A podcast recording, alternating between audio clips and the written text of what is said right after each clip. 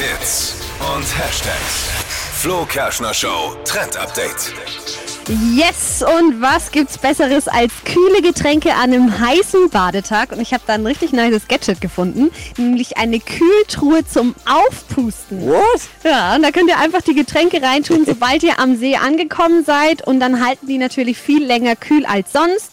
Ein kleiner Pro-Tipp noch von mir, wenn ihr ein, zwei Flaschen Wasser vorher zu Hause einfriert und die dann mit rein tut in, in, euren, in eure Kühltruhe, ganz frisches, kühles Wasser mit dabei. Das ist ja mal ein Pro-Tipp. Boah. Wo es die Truhe zu kaufen gibt, das habe ich euch auch nochmal auf hitradion1.de verlinkt.